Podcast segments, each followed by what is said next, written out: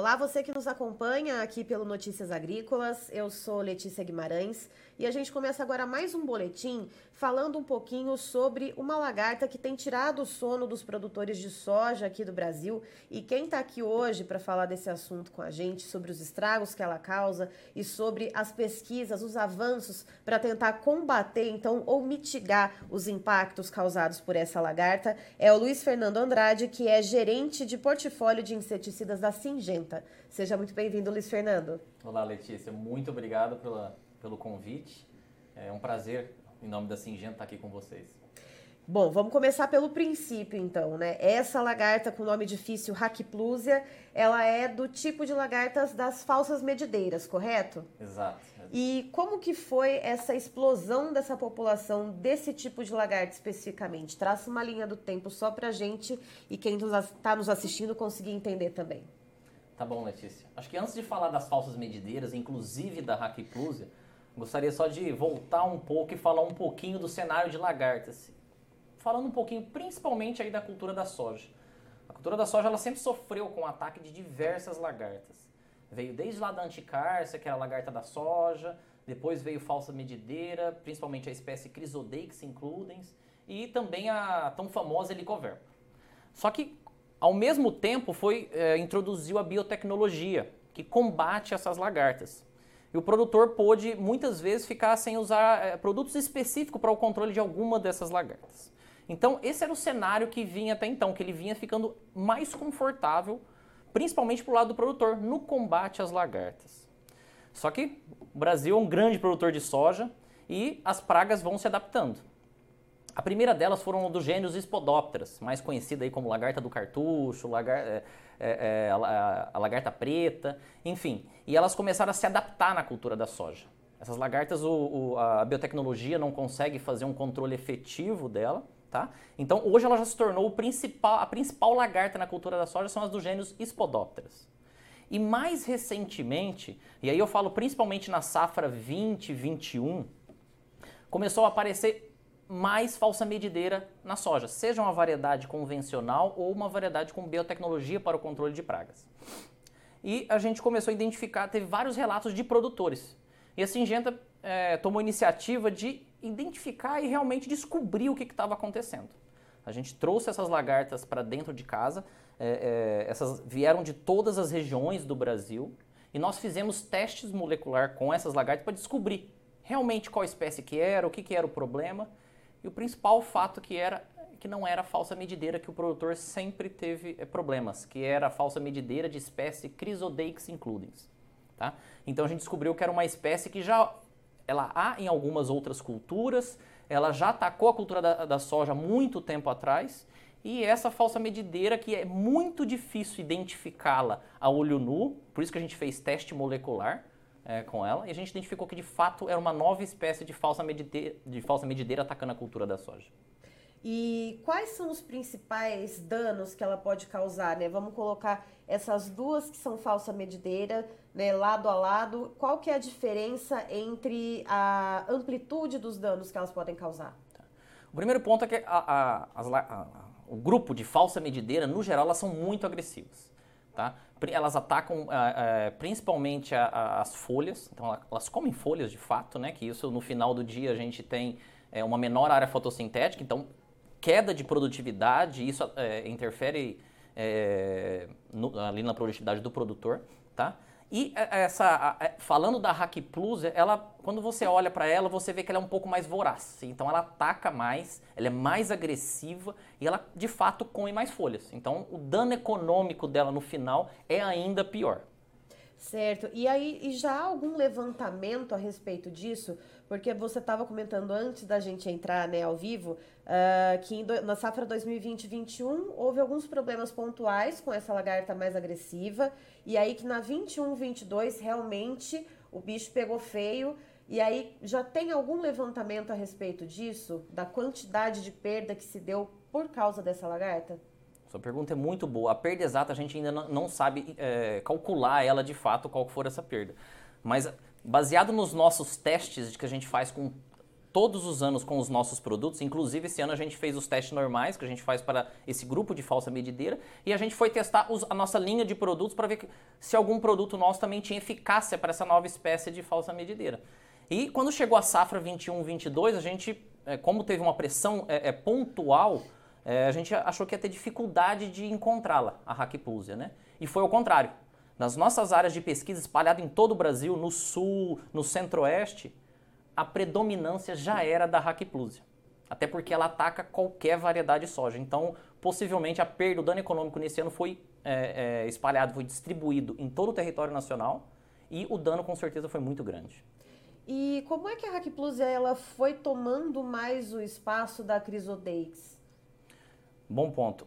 Primeiro ponto, a Hackplusia, ela, ela já ataca outras culturas. Feijão, tomate, fumo, enfim, diversas culturas. E ela está no ambiente. Né?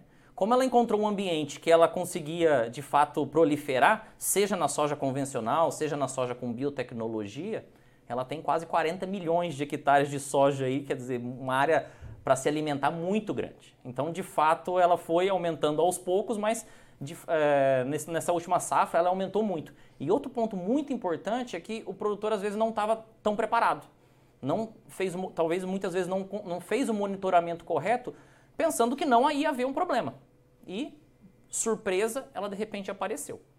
E muitas vezes, quando foi feita a medida de controle, já tinha passado do, do, do timing específico para fazer esse controle e o dano já tinha ocorrido.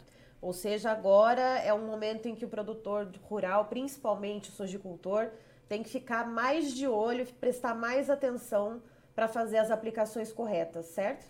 Exatamente. O monitoramento é fundamental para a gente identificar se tem essa lagarta e, logicamente, depois abrir mão de medidas de controle, como o controle químico, por exemplo. E, Luiz Fernando, pensando na questão do controle químico, né, e pensando uh, em toda a questão de pesquisa e desenvolvimento da Singenta, quais foram as linhas? Você falou de dois produtos né, que foram testados para uh, tentar mitigar os efeitos dessa lagarta. Uh, e quais são as linhas de pesquisa que a gente pode entender como eficazes para mitigar, então, portanto, esses estragos todos e essas perdas? Bom, o primeiro deles, como eu disse, é a medida mais simples e eficaz é o monitoramento. Identificar se você tem o problema e fazer a medida de controle no, no momento certo. O segundo ponto é a utilização do produto correto.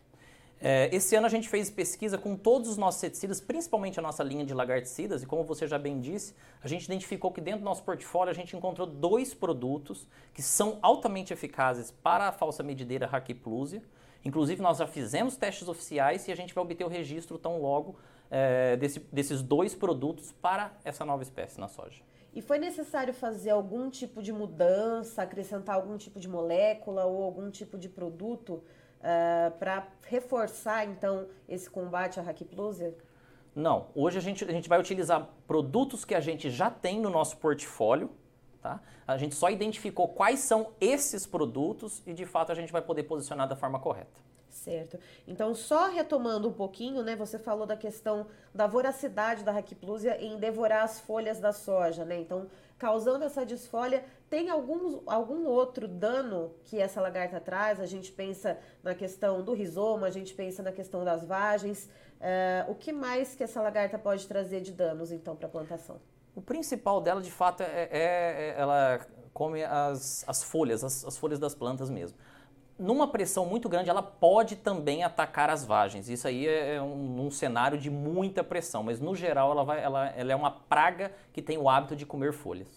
E aí, então, pensando nessa, nessa forma de controle, né? Então, você falou monitoramento, medidas de controle. Uh, essas aplicações, elas vão precisar passar a ser mais frequentes como que o produtor rural vai poder agir nesse sentido, então, quando ele identificar que essa lagarta está presente na lavoura dele? É justamente por isso que eu continuo reforçando, o monitoramento é fundamental.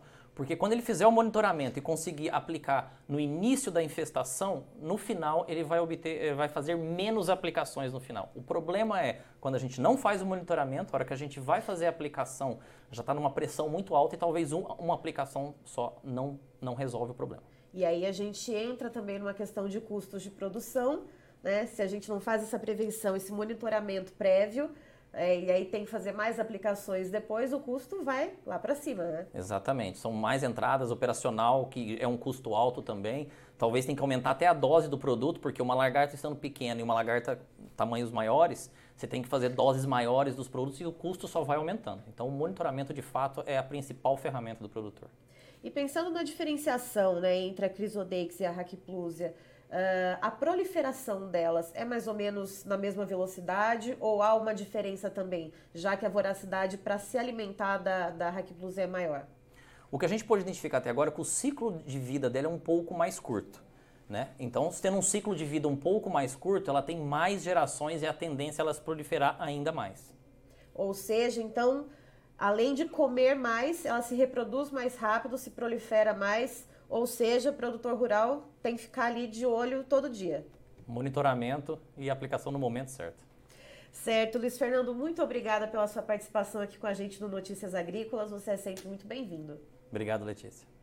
Estivemos aqui, portanto, com o Luiz Fernando Andrade, que é gerente de portfólio de inseticidas da Singenta, nos trazendo detalhes a respeito da lagarta Raquiplusia, que na safra 21-22 atacou com tudo as lavouras de soja aqui no Brasil, pegando o sojicultor de surpresa, uma vez que essa lagarta ela já estava presente em outras culturas, mas na cultura da soja ainda não tinha chegado com essa força. E de acordo com Luiz Fernando, testes estão sendo feitos com inseticidas que são mais eficazes não só contra outras, outras lagartas, inclusive outros tipos de falsa medideira, mas também em relação à raquiplusia, que tem uma voracidade maior para se alimentar das folhas, que pode causar uma perda muito grande nas lavouras, e também uma velocidade maior para se reproduzir. Então, segundo Luiz Fernando, o segredo é monitoramento e também medidas de controle assertivas por parte do produtor rural.